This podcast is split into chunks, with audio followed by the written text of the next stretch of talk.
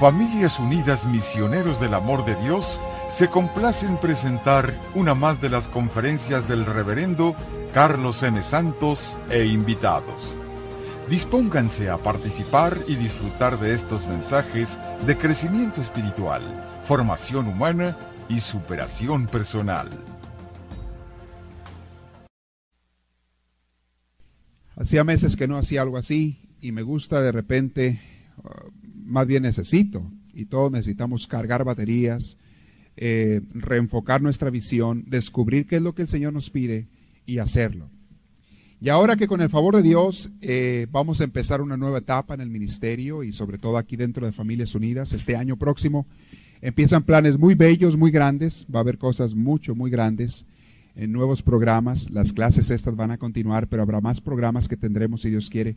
Más estaba pidiendo la luz de Dios y cómo servir mejor a su gente, a ustedes, cómo hacer un mejor ministerio, sanación y demás. Y este ha sido una experiencia maravillosa, de veras que me siento muy muy agradecido con Dios. Se los aconsejo a todos, hagan por favor un retiro espiritual. Se los he dicho, por lo menos cada dos meses. Ya muy apretado, así muy apretado, cada tres meses. Tómense un día, aunque sea. Vamos a tenerlos aquí en Familias Unidas el próximo año. Cada dos meses por lo menos vamos a ofrecer retiros, algunos para jóvenes, otros para adultos, pero tómense un tiempo para salirse de las actividades diarias, salirse de la rutina, del cansancio, de la monotonía y poder reenfocar tu visión, poder dejar que Dios te ilumine y pensar a dónde voy. ¿Qué estoy haciendo con mi vida? ¿Qué estoy haciendo en mis planes, en mis proyectos, en mi familia, en mi trabajo?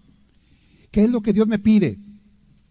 E-, es increíble la luz que tú adquieres y la enseñanza que adquieres de Dios cuando haces una pausa, te pones en oración y te dedicas a reflexionar y meditar, saliéndote sobre todo del ambiente donde estabas. Es increíble la luz que recibes. Y vuelves con mayor energía, con mayor entusiasmo y sobre todo con mejor enfoque sobre lo que debes de hacer. Es bellísimo. Una de las cosas que reflexioné en este retiro y que he estado pensando y quiero consultarla con ustedes, pedirles su opinión es la siguiente. En las pláticas hemos estado tratando muchos temas que definitivamente han ayudado a muchas gentes. Ahorita el curso que estamos dando es el de como perros y gatos. Y han ayudado a muchas parejas. Una señora me dijo esta semana una frase, pues que me, me dio mucha alegría escuchar. Una señora que viene aquí a las pláticas. Me dice, padre, ¿sabe una cosa con lo que usted está diciendo allí de la psicología y de cómo son las mujeres y piensan? He aprendido a conocerme más a mí misma. Y me dio tanta alegría escuchar eso, porque gran parte del objetivo es que conozcan al sexo opuesto, que se la lleven mejor como Dios quiere, como Dios nos quiere que lo la llevemos bien. Pero ella me dijo, no solo eso, no solo me ha ayudado a conocer al sexo opuesto, me ha ayudado a conocerme más a mí misma.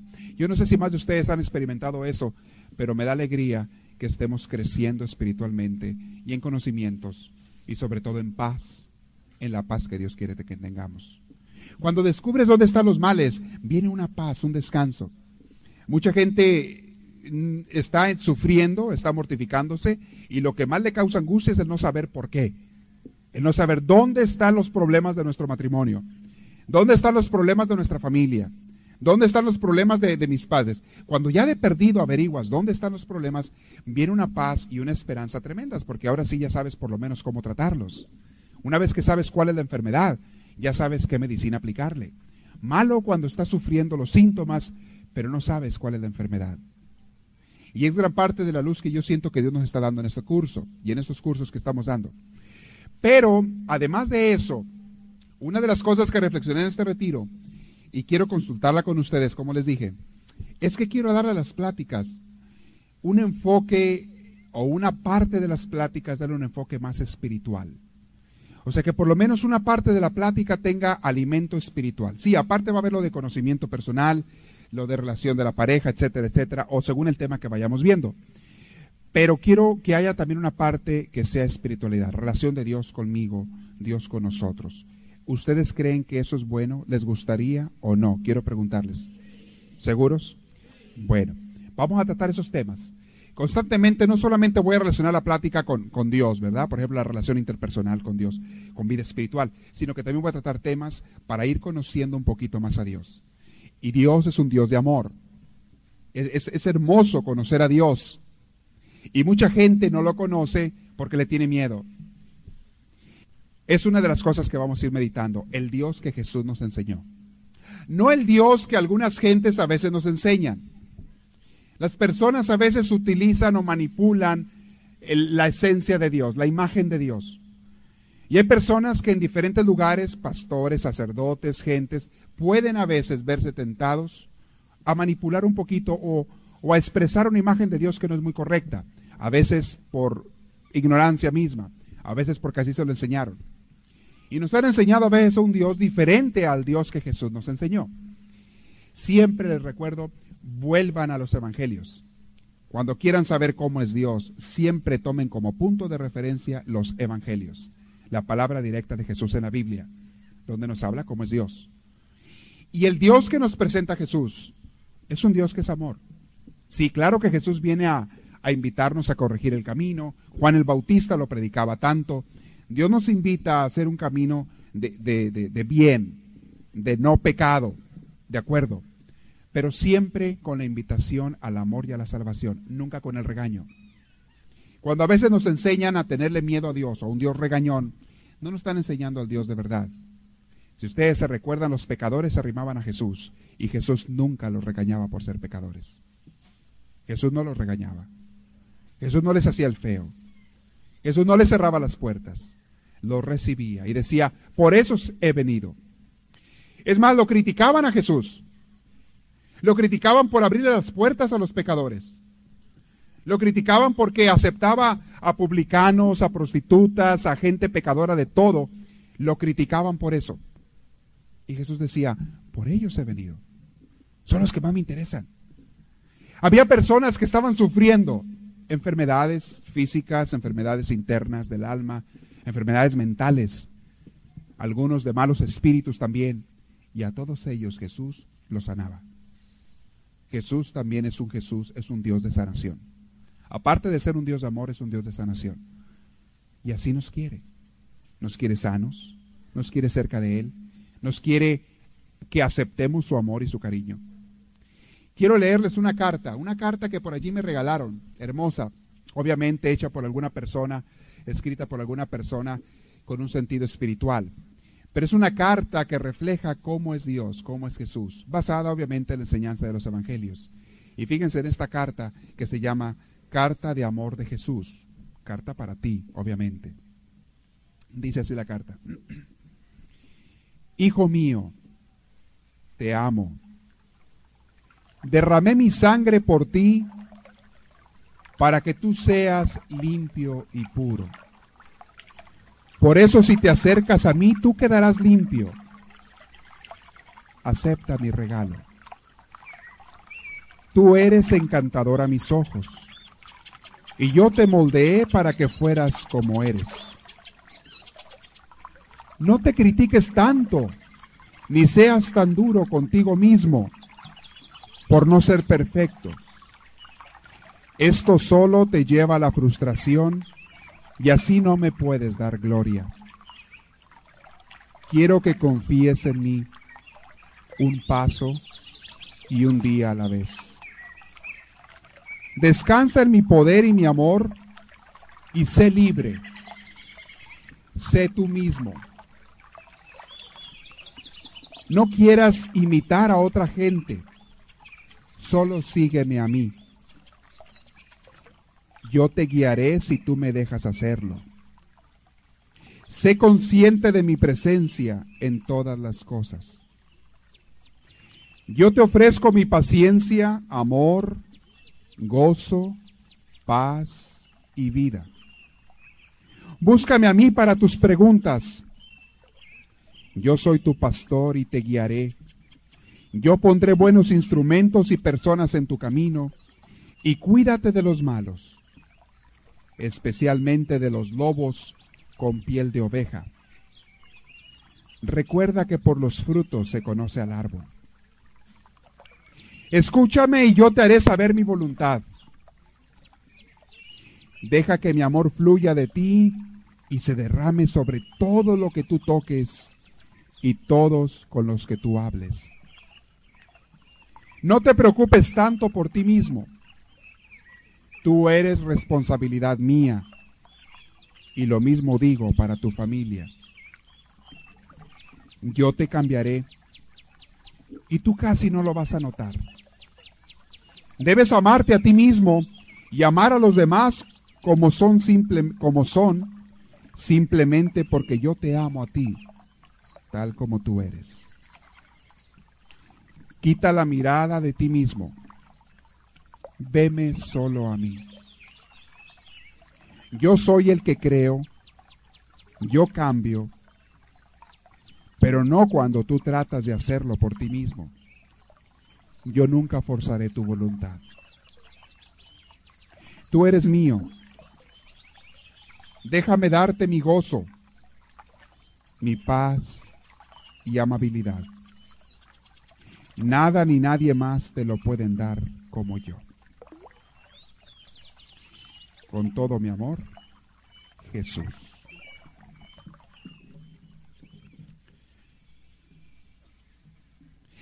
Si a alguno le interesa, bueno, esta carta la vamos a publicar después en la revista de, en la revista mensual de Misiones de Esperanza. Y para que la puedan tener. Pero esta carta está para meditarla. Esta se la mencioné la vez pasada, el, viernes pasado, y la frase que a mí me, me impactó, que me dio mucho, me dio mucha luz, fue esa frase que dice, quita la mirada de ti mismo. Veme solo a mí. Yo soy el que cambio, yo soy el que hace la creación, pero no cuando tú tratas de hacerlo por ti mismo. La gente sufre cuando se ve demasiado a sí mismo. Si tú te concentras mucho en ti, vas a ver a lo mejor mucho tus defectos también. Y te vas a entristecer. Te vas a entristecer. Mejor piensa en Él. Mejor espera de Él. Y deja que Él sea el que cambie, el que te moldee, el que te acerque a Él. Dios lo quiere hacer si tú lo dejas. Dios puede cambiarte. Piensen en una persona y para eso es la oración, principalmente. Hagan la oración. Una de las cosas que vamos a empezar a promover mucho, si Dios quiere, va a ser la, la oración del hogar, para que cada quien haga su oración diaria en el hogar. Estoy trabajando ahorita, en estos días también estuve trabajando en un panfletito, una hojita que sea como guía para que la gente pueda hacer su media hora por lo menos o una hora de oración en la casa todos los días. Una guía con pistas, con ideas, con cosas que puedes hacer para eso. Estoy trabajando en eso. En cuanto lo tenga, les vamos a regalar una copia. En cuanto esté terminado, lo vamos a imprimir. Pero es indispensable que tengamos todos los días oración, todos los días contacto con Dios. Es bien fácil ocuparse en las cosas del mundo. Es bien fácil estar lleno de actividades y olvidarnos que Dios es importante. Es bien fácil encontrar pretextos también y decirle, Señor, estoy muy ocupado. Yo no tengo tiempo para orar. Y les digo, mientras más ocupado estés, más tiempo debes dar a la oración, para que todas esas ocupaciones te salgan bien, para que todo esté tocado por Dios. Una de las frases que dice también esta carta de Jesús dice, déjate ser instrumento mío, a ver si lo encuentro donde está. Quiero que todo lo que toques lo bendigas. Aquí está. Deja que mi amor fluya de ti. Fíjate, deja que mi amor emane de ti, salga de ti y se derrame por medio tuyo, eh, por instrumento tuyo, y se derrame sobre todo lo que tú toques. ¿No les gustaría que todo lo que ustedes tocaran y todas las personas con las que ustedes hablaran quedaran llenas del amor de Dios cuando hablan contigo? ¿No te gustaría eso? Y se puede. Se puede. Todo lo que tienes que hacer es dejar que Dios lo haga. Dejar de pensar tanto en ti. Orar, pasar tiempo con Dios y dejar que sea Dios el que te utilice. Porque no lo vas a hacer tú, lo va a hacer Él. Pero eso cuando tengas contacto con Dios. Una persona que no se arrima a la fuente de agua no puede darle agua a nadie. No tiene agua, ni para él ni para otros. Pero si tú te arrimas a la fuente todos los días, llenas tu jarra, llenas tu jarra de agua y cuando vas a los demás, les das y les llenas sus vasos. Y saben, la gente está sedienta. La gente está bien sedienta de Dios. Créanmelo. Ustedes lo saben. Y anda la pobre gente desesperada y como locos buscando a Dios en todas partes. menos dónde está. ¿Dónde está Dios? ¿Dónde está principalmente? Adentro de ti. Adentro de ti. Hay gente que lo anda buscando a veces hasta pues en hobbies o en vicios o en placeres. En realidad lo que están buscando es a Dios, aunque no se den cuenta. Están buscando ser felices, están buscando tener paz, están buscando tener entusiasmo. Hay personas que se la pasan de compras, yendo al mall, comprando muchas cosas, buscando la felicidad. Y solamente para hacer que el día siguiente otra vez tengas más sed y más ganas de felicidad. Porque te emociona por un ratito las compras, pero luego se acaba esa emoción. Y necesitas más y más y más. Y a la hora que llegan los cobros, ahí te la encargo. A la hora que llega el, cobro de la tarjeta de crédito, ahí empiezan los, los estirones de empujones, ¿verdad? Hermanos, no son compras lo que te hace falta. Deja de estar leyendo tanto los especiales del periódico, por favor. ¿eh? Porque con el pretexto de cortar los cupones, terminas gastando más que si no los cortaras. Porque vas a comprar cosas que no necesitabas. Mira esto tan especial, mira aquello también, mira aquello otro, y compras cosas que no necesitabas. El día que necesites algo, entonces abres el periódico, esa sección, y buscas lo que necesites. A no ser que tengas mucha fuerza de voluntad para nada más cortar los cupones y no ver lo demás, está bien o verlo y que no te interese. Pero es, es una trampa. Y la saben manejar muy bien. Vivimos en un mundo comercialista que saben manejar muy bien cómo venderte productos. Pero lo que la gente está buscando es la felicidad. Hermanos, lo único que hace falta para tener felicidad es a Dios. No hace falta más. La frase de Santa Teresa de Ávila, quien a Dios tiene, nada le falta, nada aunque no tengas dinero, aunque no tengas salud, aunque no tengas amigos ni familiares, quien a Dios tiene, nada le falta. Solo Dios basta. Y el que no tiene a Dios, aunque tenga todo el mundo, no tiene nada. ¿De qué le sirve al hombre, dice Jesús? ¿De qué le sirve al hombre ganar el mundo entero? ¿De qué le sirve si pierde su alma? Y el alma se pierde no nada más cuando te mueras, el alma se pierde desde que están vivos. Mucha gente ya la perdieron. Ya la perdieron porque viven en el mundo de la carne, del mundo de la materia, pero no en el mundo del espíritu, no en el mundo de Dios. Es bien fácil caer engañado. Es bien fácil ser engañado por el mundo. Es un mundo muy atractivo, muy ocupado, muy lleno de cosas y tentaciones. Y no me refiero a tentaciones nada más a cosas malas, también cosas que no son malas, pero que te distraen tanto, te distraen de Dios. Una de las más grandes son la televisión y otro tipo de cosas que ustedes saben. Tengan cuidado. El mundo es muy engañoso, mucho, muy engañoso. Quiero continuar donde nos quedamos en la clase pasada, en el curso de como perros y gatos. Ahorita les voy a... ¿Hay aquí algún español? No, es que por ahí me, mandaron un, un, chiste, una carta, pero de... Bueno, Dice que la carta de una madre gallega, y eso viene de España, eso, ¿eh? En España, no sé por qué son muy abusones con los gallegos, dicen que son, pues no tan inteligentes, que son un poquito menos inteligentes que los demás. Claro que es, no va a ser cierto, pero la gente hace bromas y chistes. Vamos a aplicárselo al, al país de, a otro lado, al país de lo que sea. A rato se las leo, ¿eh? Está, graciosa, a rato se las leo.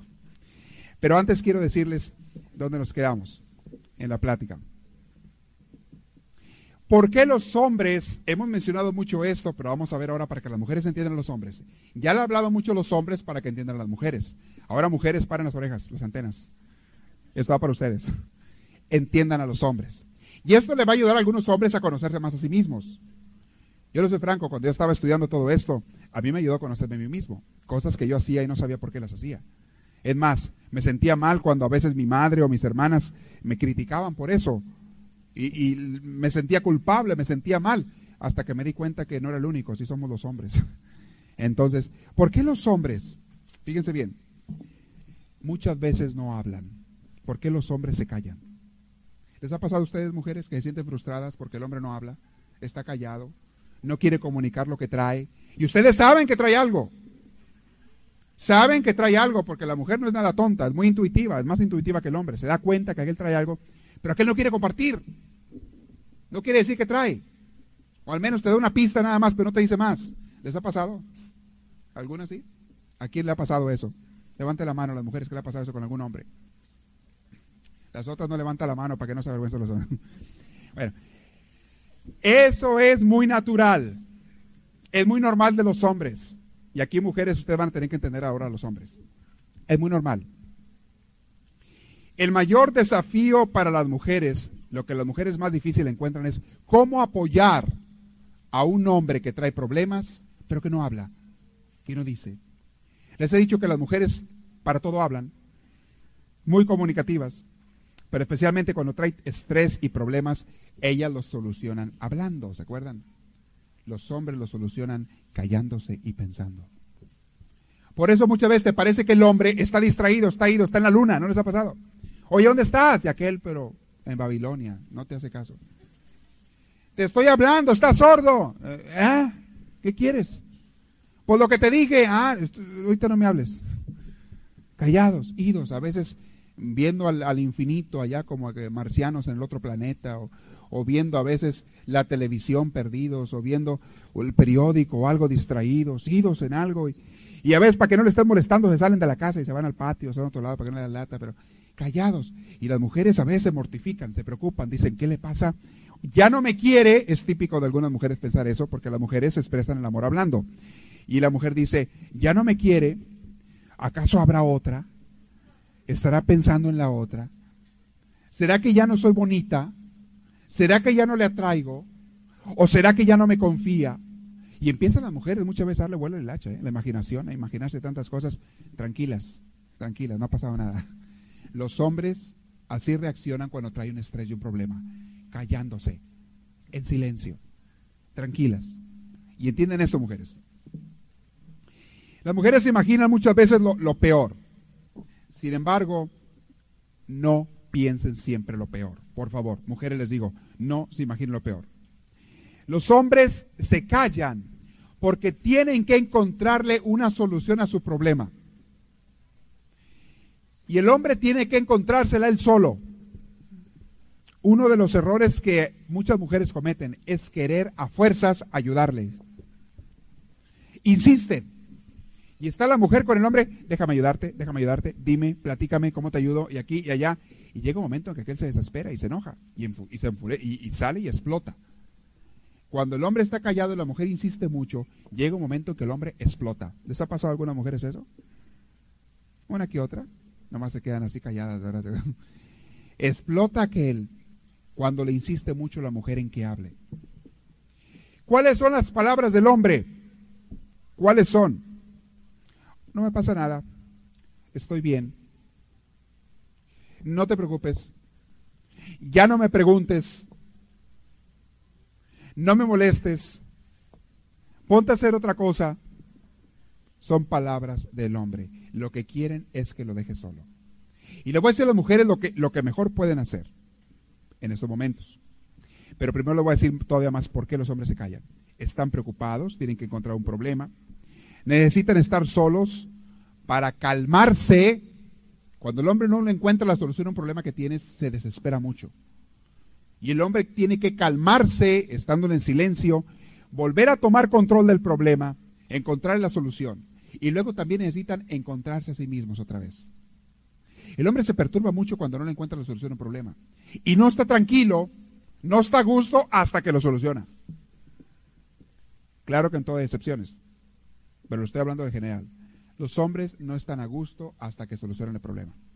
Sea el problema que sea, un pleito con alguien, un problema de orgullo, un problema del trabajo, un problema económico, un problema de esto, el otro. Buscan la solución y no están tranquilos hasta que la encuentran.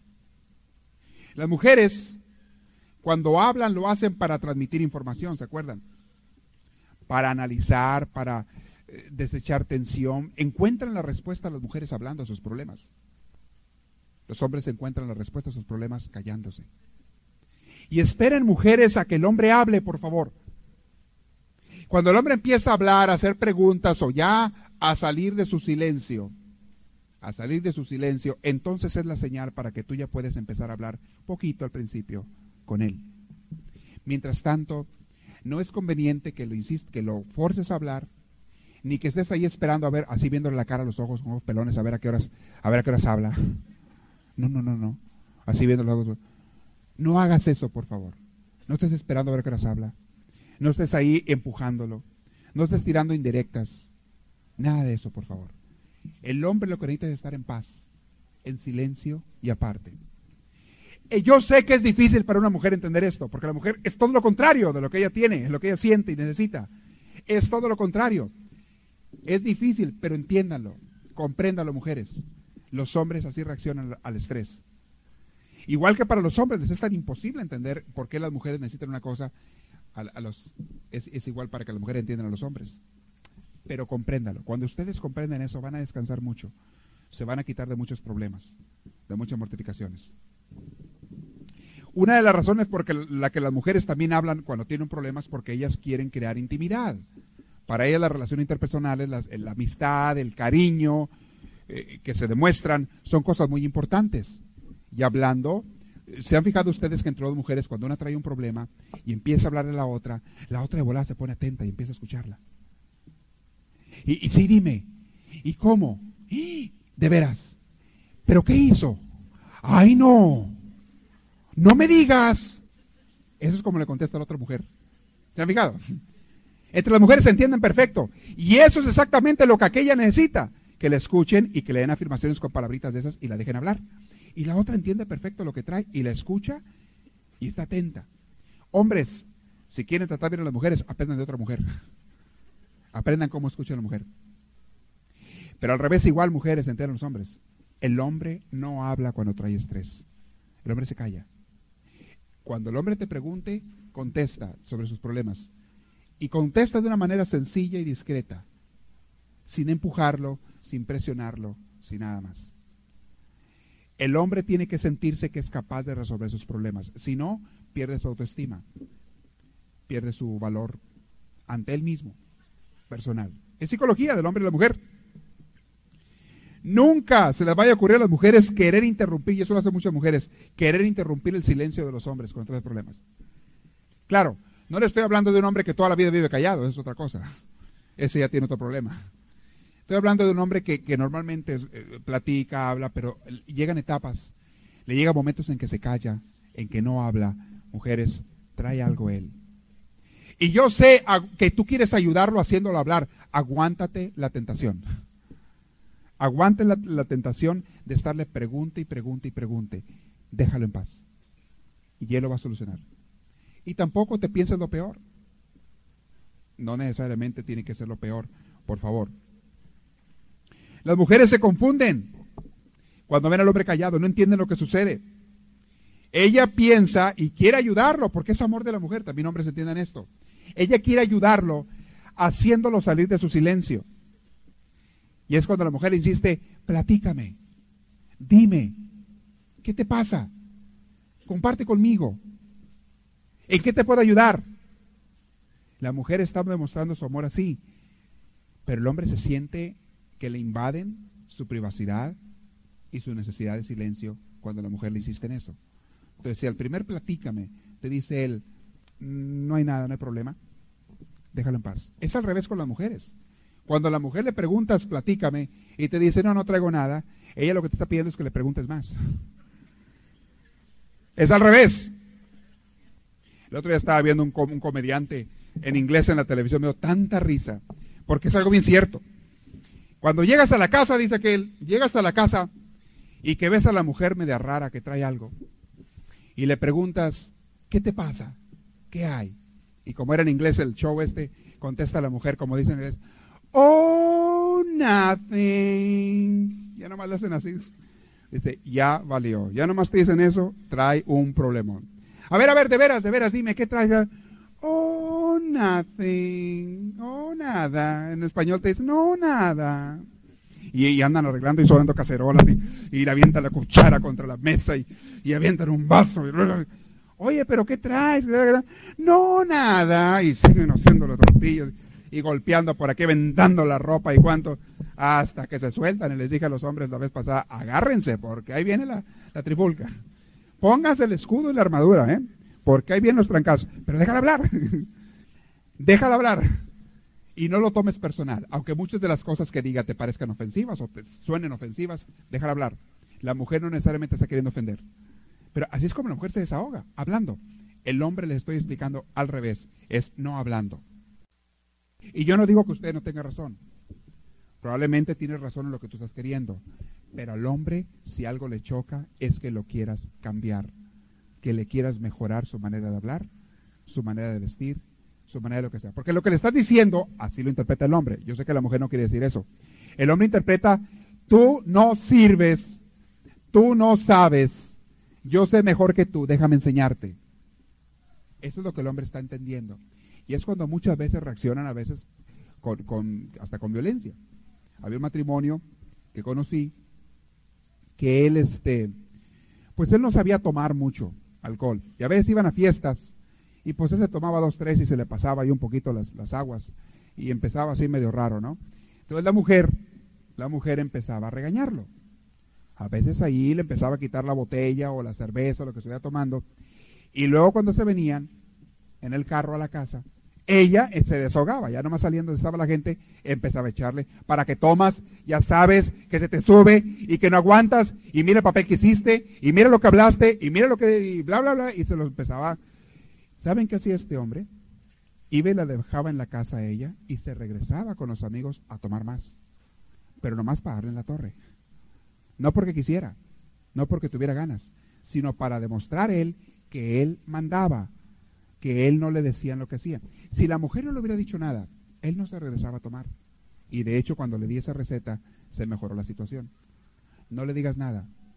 Ya que esté bien, y siempre y cuando él sienta que tú lo aceptas, podrás tú sugerirle, pero que no lo vea como una imposición tuya. Si el hombre ve que la mujer se está imponiendo su voluntad sobre él, lo hace más. Y este hombre había veces que ya nomás sabía, ya sabía cómo dar la torre su esposa. Al momento en que había un problema o algo, o que ella lo quería cambiar, porque ella le quería cambiar su manera de hablar, su manera de vestir, su, educación, todo. Entonces, al momento que había un problema, él se iba de coraje con sus amigos y se emborrachaba. Y no le gustaba el alcohol a él. No era que le gustara el alcohol, lo hacía de coraje. Lo hacía de revancha. Claro, es una salida tonta, una salida imprudente y él iba peor, pero le estoy explicando para que entiendan mujeres cómo se siente un hombre cuando tú lo quieres cambiar. Cuando a la mujer, cuando a ti no te gusta la ropa que él se pone, fíjate cómo le dices tú, porque generalmente las mujeres tienen mejor gusto para la ropa que los hombres, al menos es lo que yo he visto, no sé, hay de todo, claro. Cuando no te gusta la ropa que se pone tu marido o tu novio o alguien, hay maneras de decírselo. Puedes decirle, por ejemplo, oye, me gusta más aquella camisa que está allá. ¿Por qué no me compras te la pones? Y entonces con gusto se la va a poner, por lo general. Pero y tú le dices, ah, pa combinacioncita que te echaste. Mira nomás. Pareces caja fuerte. Puras combinaciones por cate ninguna, ¿verdad? Si le dices eso al hombre, aquel se va a enojar y molestar. Fíjate cómo se lo dices. Es más, a mí se me hace muy, pues me gusta que eh, cuando la mujer, que la mujer le diga al hombre, oye, me gustaría escogerte la ropa, ¿te gustaría que yo te la compre? Eso es bueno, si se lo dices de buena manera, dices, a mí me gusta que me complazcas, vayan los dos a la tienda y tú escoge la ropa, pero siempre y cuando él esté de acuerdo también con ella. Pero tú escógela si tú quieres, que él te haya dado chance, pero de acuerdo. Porque a veces la mujer tiene unos gustos que al hombre no le pasan por ninguna, ¿verdad? Y no se la va a poner nunca esa ropa. No se la va a poner nunca. Le regalas camisas que a ti te encantan, se te hacen encantadoras, pero a él se le hacen de otra cosa. No se la va a poner nunca. Entonces, de que estén de acuerdo. Y al revés igual. Se me hace muy justo que el hombre le escoja la ropa a la mujer. Siempre y cuando también, insisto, la mujer esté de acuerdo. Porque si el hombre le compra a ella algo que a ella no le gusta de plano, pues, pues no se lo va a poner. Pero que sí vayan los dos juntos a escoger la ropa y que él escoja la ropa a ella. Es muy bueno. Pero le digo, mujeres, hay maneras de decir las cosas. Tengan cuidado cómo las dicen. Cuando el hombre quiere pedir tu ayuda, te la pregunta. Cuando no, no. Fíjense bien cómo, cómo le, le sugieren ustedes las cosas. Por favor, este, cuando tenga un problema el hombre también. Bueno, ya les dije eso, ya les dije. Si tú quieres saber qué es lo que trae, espérate a que se tranquilice. Aguanta la tentación, aguanta la tentación. Y les dije y les insisto mucho, mujeres, no piensen mal. No piense mal, porque no siempre este, es por algo malo. Es un problema, un estrés. ¿Qué deben hacer las mujeres cuando el hombre está en silencio? Porque la mujer a veces ella trae sus mismos problemas. Ella necesita hablar. Y él no quiere escuchar, ni quiere que lo interrumpan.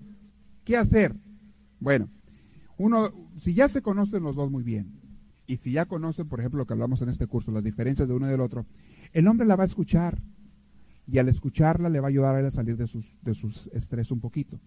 Y la mujer le va a servir porque se va a deshogar. Pero la mujer va a ser prudente. Mujeres, sean prudentes. Hace rato les dije, se desahoga la mujer, pero contra aquel, ¿verdad? Tiende uno muchas veces a desahogarse con las personas más queridas. Y a veces lastimamos y herimos a las personas que más queremos. Traten de medir las palabras.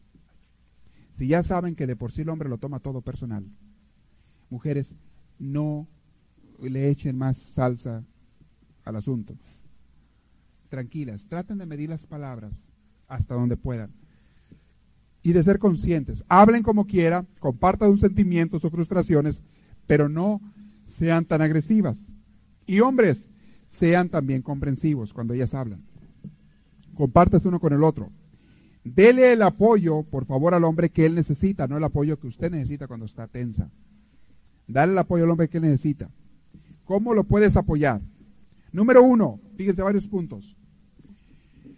No te molestes. Esa es la regla número uno. No te molestes porque él está callado. ¿Ok? Regla número uno. Si tú te molestas y le das a entender, le demuestras que estás molesta, le vas a hacer la situación más difícil. Segundo, no trates de darle soluciones a su problema a no ser que te las pida. Al hombre le molesta eso. No trates de darle solución a su problema. Tercero, no trates de estimularlo haciéndole preguntas acerca de sus sentimientos. Eh, lo que les decía hace rato, las mujeres entre ellas eh, se ayudan unas a otras. Oye, ¿cómo te sientes? Palabra típica de las mujeres. Les encanta preguntar eso. No preguntan cómo estás, no preguntan cómo te ha ido. Muchas preguntan, ¿cómo te sientes? Quieren saber directamente los sentimientos. Vámonos al grano. Me interesan los sentimientos. Y entre mujeres, pues a todo dar, ¿se entienden? Pero al hombre no le gusta mucho eso.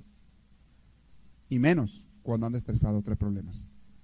No traten de averiguar sus sentimientos cuando trae problemas de corta silencio. Cuarto, ya les dije, no te sientes ahí esperar a que salgas y darle a entender con los ojos pelones enfrente de él. ¿A qué hora vas a hablar? No te esperes a que... Eh, no lo presiones. Quinto, no le hagas sentir de ninguna manera que sientes lástima por él. Eso sería lo peor que le haces a un hombre. Sería lo peor. Que sientes lástima por él. Uy, es una humillación tremenda. No. Cariño, amor, simpatía, sí. Lástima, no. Y sexto, haz algo por ti, que a ti te hagas feliz, que te distraiga. Háblale de una amiga, vete a ver a tu mamá, salta a tomar un café con alguien, ponte a leer un libro. Y si no hay más, pues prende la televisión a ver algo bueno. Haz algo que, que a ti te sirva. Déjalo a él que salga de su problema. Ahora, cuando los problemas son mayores, el silencio de un hombre le puede durar días. Le puede durar muchos días. Y en esos días el hombre tiene altibajos.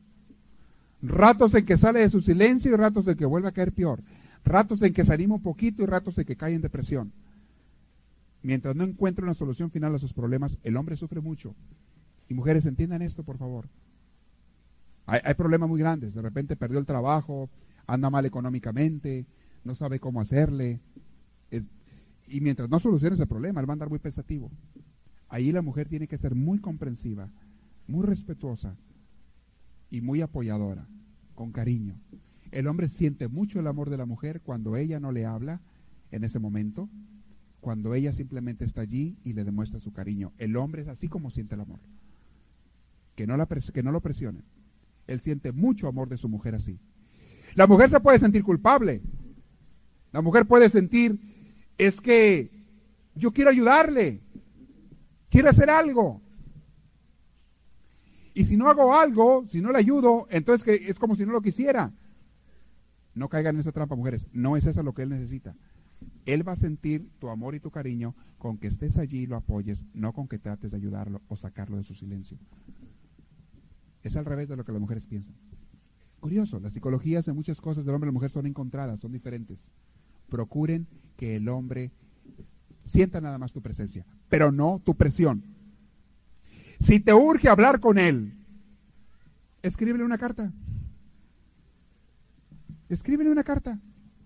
Y le dices, cuando tengas tiempo la lees, por favor. Así de buena manera. Sin reclamos, sin indirectas, sin, pues como tú no me pelas, como tú no me haces caso, este, pues ahí está, ahí te va esa carta, se la avientas así en la mesa, enfrente de arriba del plato de los frijoles, se la Ahí, no, no, no, no, no, no me trata de eso, por bonito apoyo y cariño. No, no, de buena manera. Cuando sientas que te urge hablar con él algo y es algo pues que es importante y entonces tú lo ves que pues él está muy metido en sus pensamientos, escribe una carta. Las mujeres son buenas para escribir por lo general, mejores que los hombres. Para hablar y para escribir, para dos cosas. Escribe una carta y se la das, le dices, cuando tengas tiempo la lees. Y también luego la comentas conmigo. Eso funciona muy bien. Los hombres son malísimos para escribir. Por lo general, hay de todo, claro, pero por lo general. Y las mujeres se desesperan por eso. A las mujeres les encanta que el hombre les regalara una tarjetita. Y el hombre es tan flojo para poner tres palabras. Ni siquiera un te quiero mucho en una tarjeta. Eh, cuando vas a esos en las tiendas donde te ven tarjetas así de, de, románticos y de simpatía y de todas esas cosas, casi ves a puras mujeres ahí comprando, no ves a hombres. ¿No se ha fijado? Y las mujeres regalan mucho las tarjetas y los hombres no regalan nada de eso. Los hombres regalan cosas prácticas, las mujeres regalan cosas románticas, simbólicas, significativas. Entonces, les digo hombres para que sepan cómo, cómo ganarse una mujer, ¿eh? A la esposa, claro. Bueno, a la novia también, si quieren. Cómo ganarse una mujer. Con esos detalles. Y, y ya cuando estén casados, por favor, no se les olvide. Mujeres, este, tengan paciencia en eso con los hombres también. Y enséñenlos. Una mujer puede enseñar a un hombre a escribir, no porque no sepa escribir él, sino porque le van a decir, oye, de vez en cuando una tarjetita, ¿no? No seas malo. Les había dicho mujeres, sean más explícitas con ellos, porque los hombres no adivinan lo que la mujer necesita. Uy, la mayoría no saben ni tienen ni idea. Y hay mujeres que me dicen, padre, hace años que estoy esperando una flor de mi marido, me lo han dicho. Años que sueño con que él llegara un día a la casa y me regalara una flor, aunque se la robara del vecino que me regalaron una flor. Digo, no, no, ojalá no se la robe, ¿verdad? Pero sueño con que me regalara una flor mi, mi, esposo. Pero yo nunca se lo voy a decir, padre, pues se lo digo, ya no tiene chiste. La mujer no se lo va a decir nunca a él. Nunca se lo va a decir a él. Hombres, piensen en eso. Piensen en eso. Pretextos. Típico que los hombres se les olvidan los aniversarios. Nunca se acuerdan de los aniversarios de nada. Y la mujer está pensando, ¿no sabes qué día fue hoy? Sí, mujer, fue martes. Ay, sí, pero no sabes qué fue hoy. Pues sí, fue de día y en la noche es de noche, ¿verdad? O sea, martes 25, ¿verdad? No, pero no sabes qué día es. Por eso ya te dije, está el calendario, velo en la pared. Es que ahora cumplimos tres meses, dos días y tres horas de casados. Ah, por ahí hubieras empezado, mujer. Ellas los tienen contados los días, los meses, los años y saben perfectamente qué hora. Pero los hombres, uff, malos. Les había dicho que el hombre no se concentra en las relaciones interpersonales mucho. El hombre se concentra en las cosas externas. Y la mujer sabe todo eso, los detalles. Uf, los aniversarios nunca se le pasan. Los cumpleaños menos. El hombre no se acuerda ni de su cumpleaños siquiera. ¿En serio? Hay hombres que no se acuerdan, no nos acordamos ni de nuestro cumpleaños, menos del de otros. Menos. Típico es típico. Pero es, hay que entenderlo así un poquito, ¿verdad? Lo que el hombre necesita también es que no le traten de hacer demasiadas preguntas o de preocuparse demasiado con él. Eh, platica el, doctor John Gray en su libro un, este, un, ejemplo muy bonito.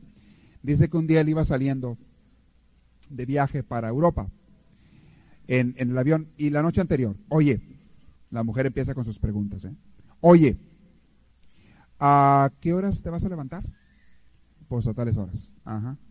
¿Y a qué horas sale el avión? A tales horas. Ajá. No vas a llegar a tiempo, ¿eh? Empieza a hacer cálculos. No vas a llegar a tiempo. Y le dice el doctor, tengo más de 10 años de estar viajando yo. Nunca se me ha ido un avión. Y me está diciendo que no va a llegar tiempo. Pero la mujer está queriendo ayudar. Pero el hombre lo que capta, lo que le están diciendo es, tú no sabes, no eres capaz, tengo que decirte. ¿Se fijan la diferencia? Luego las mujeres a veces, oye, ¿echaste los calcetines en el beliz? ¿Y echaste el libro? ¿Y pusiste esto? Y pues la mujer es muy cuidadosa de esos detalles.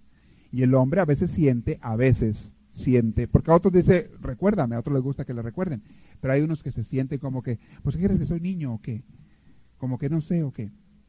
Las mujeres tienen que tener cuidado con, con los hombres. Conozcan también a su marido, ¿eh? porque cada uno es diferente también. Pero estoy hablando de lo general de los hombres. Los hombres se sienten incómodos cuando la mujer se preocupa demasiado por ellos hasta en cosas pequeñas. Algunos hombres, no todos, pero muchos hombres se sienten incómodos cuando la mujer se preocupa hasta cosas pequeñas. La mujer ve hasta lo peina, eh, lo, barre, eh, lo rasura, lo, todo lo está cuidando para que salga bien. Y hay algunos que se empalagan. Oye, ya, déjame hacer algo yo. A otros les encanta, ¿verdad? Hay de todo, ¿verdad?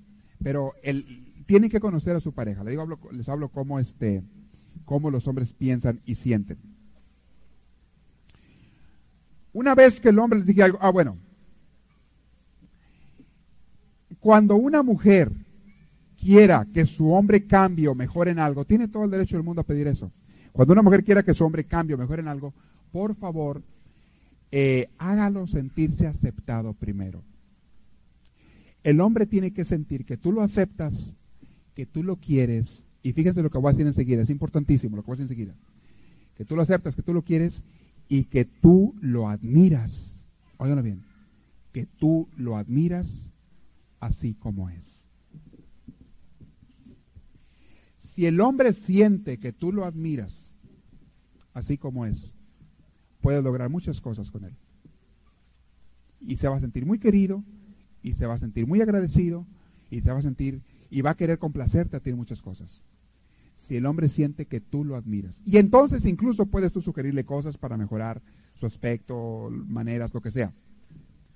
Pero si el hombre no se siente admirado, sino al contrario, se siente criticado, juzgado o un poco inferior a ella, ese hombre, óigamelo bien, no va a ser feliz. Y no va a ser un buen marido, y no va a ser un buen esposo, y no va a saber amar tampoco. El hombre tiene que sentirse admirado. Es por eso que es muy raro que cuando hay una mujer bastante inteligente, óiganlo bien, una mujer muy inteligente o con mucha educación, es muy raro que a un hombre que tiene menos educación y menos inteligencia le guste esa mujer o quiera casarse con ella. Es muy raro. Porque el hombre quiere sentirse que es él el que la protege, que es él el que sabe un poquito más o el que puede un poquito más. Esto se, va hasta, hasta en la estatura a veces. Hay, hombres que, que, de plano no van a querer una mujer que sea más alta que él. Claro, hay todas excepciones, ¿verdad? Hay hombres que no van a querer. Porque en todo el hombre tiene que sentirse admirado, mayor, superior que ella, que la cuida. El hombre tiene que sentirse que él la cuida, que él la protege. Si es al revés, porque se dan casos, que es la mujer la que sabe más, la que hace más cosas, la que tiene más inteligencia y todo, el hombre se puede volver perezoso o se puede volver irresponsable o se puede hay, hay casas a veces lugares bueno no voy a dar ejemplos concretos pero ustedes pueden pueden descubrirlos o verlos. Hay hombres que han visto que a la mujer le gusta hacer todo en la casa, llevar las riendas de la casa, y, a lo mejor el hombre dice, bueno, pues que las lleve ella. Y el hombre se vuelve ya tan cómodo que ya no hace nada. Esto no necesariamente es una situación muy buena. Luego la mujer se está quejando de que hace demasiado, de que trabaja demasiado, de que le tocan más responsabilidades, de que él no la ayuda y de que esto y que lo... Pero a veces la mujer tiene la culpa porque ella quería mandar en todo. La mujer quería mandar y quería indicar lo que se hiciera y demás. A veces la mujer puede tener la culpa. Y lo hizo a él, que él se bloqueara, se cerrara y ya no, no quiere hacer nada. Este tipo de situaciones se dan. Al revés no es lo mismo. Cuando el hombre es el que hace todo, más inteligente hace responsabilidades, la mujer no se siente ofendida. La mujer por lo general no se siente mal porque el hombre sabe más que ella o, o hace cosas más que ella. Por lo general no se siente mal. Al contrario, se siente a gusto, se siente protegida, se siente contenta. Pero el hombre sí se siente mal cuando pasa lo, al revés. Se siente mal. ¿Qué notas tengo aquí? Escribo notas por todos lados, de frente, de lado, en las hojas. ¿sabes qué tengo Oh, estoy hablando sobre cómo, cómo hacer que, que el hombre mejore. Primero aceptarlo, les dije, aceptarlo como él es.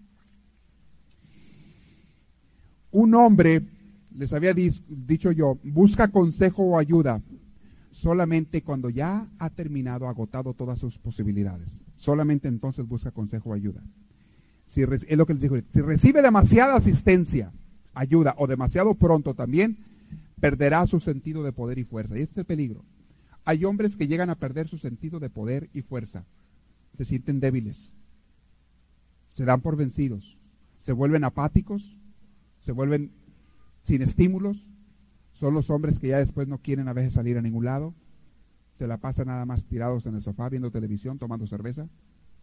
Han perdido muchos de ellos su sentido de poder, su sentido de capacidad, su sentido de fuerza.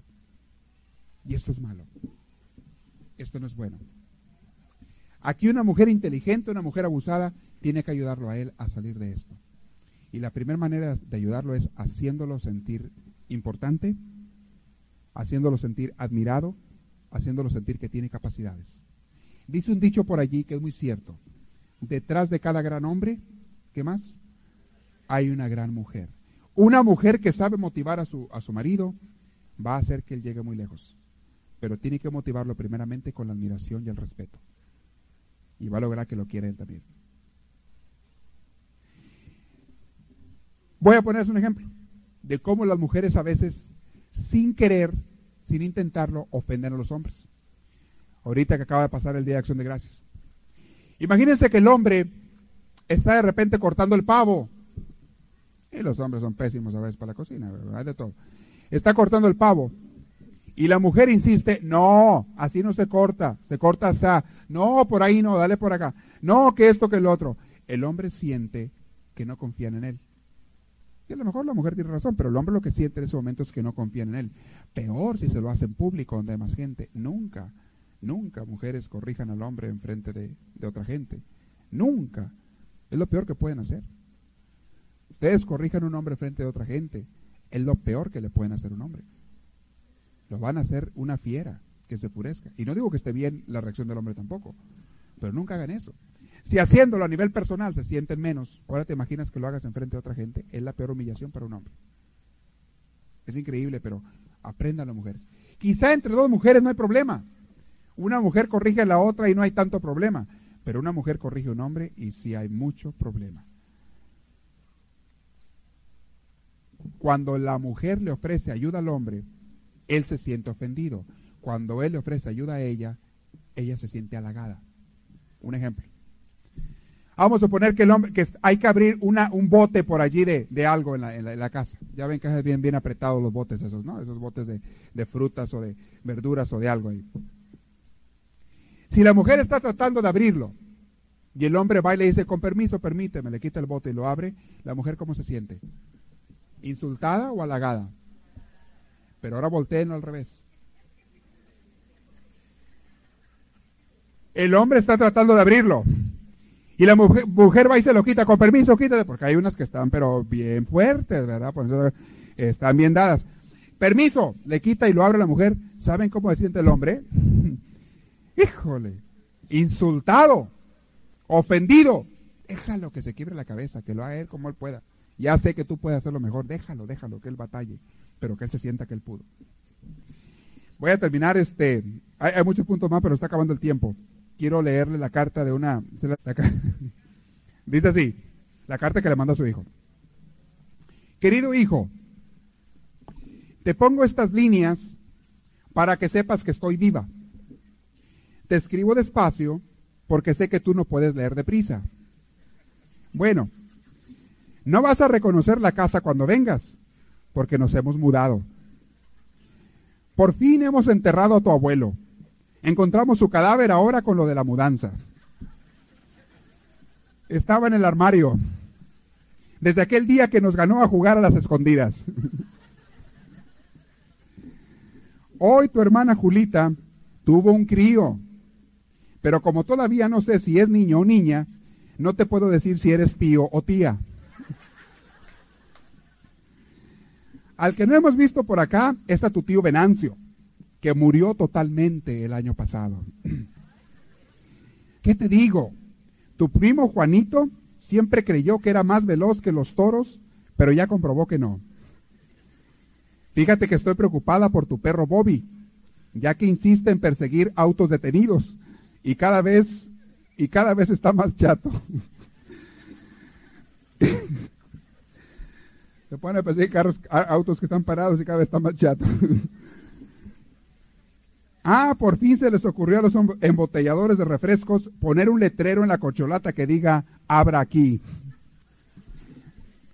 Perdona la mala letra y las faltas de ortografía, pero me cansé de escribir y ahora le estoy dictando a tu padre y ya sabes cómo es de bruto. ¿Qué crees? Tu hermano Juancho cerró el coche con seguro y dejó las llaves adentro. Tuvo que ir hasta la casa para poder sacarnos del automóvil. Estaban adentro ellos.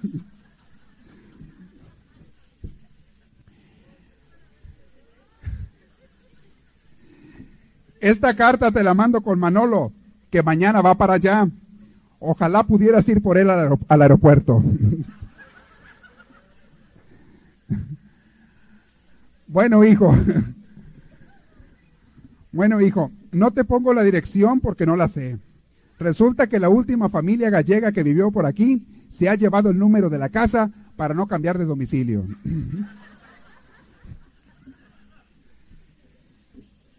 Mira si ves a la tía Remedios, dale saludos de mi parte.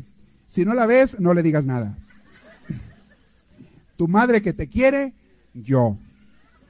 Posdata. Te iba a mandar 100 pesetas, pero ya había cerrado el sobre. Por ahí me lo mandó alguien y que se los tengo que leer.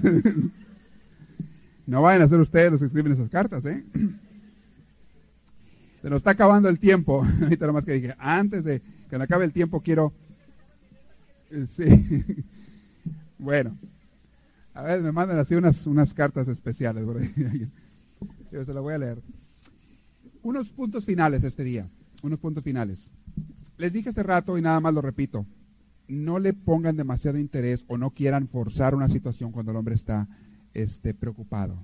No insistan con preguntas, mujeres, por favor, no insistan, porque lo hacen que se moleste. al hombre le molesta eso, lo siente como agresión. Y es curioso, la mujer lo está haciendo por demostrar amor. Curioso, la mujer lo está haciendo por demostrar amor, pero el hombre lo toma como agresión, como que no lo dejan en paz y se molesta mucho una pista, una que ayuda mucho. Es bueno a veces cuidar o saber escoger las palabras que utilizan en la relación entre ustedes. Les digo a las parejas, es bueno. Usen palabras que al otro le van a ayudar y no te cuesta mucho. Los hombres tienen que aprender a cambiar su lenguaje o su manera de usar las palabras, las mujeres también. Número uno, no use nunca, por favor, los insultos ni las palabras ofensivas cosas que ofendan o que insulten. No las usen ni de broma, ni de broma. Cosas de insulto. Digo, no me refiero a palabrotas que a veces en algunas tierras se dicen de cariño, es otra cosa. Me refiero a palabras de insultos, de, de ofensas. No las usen.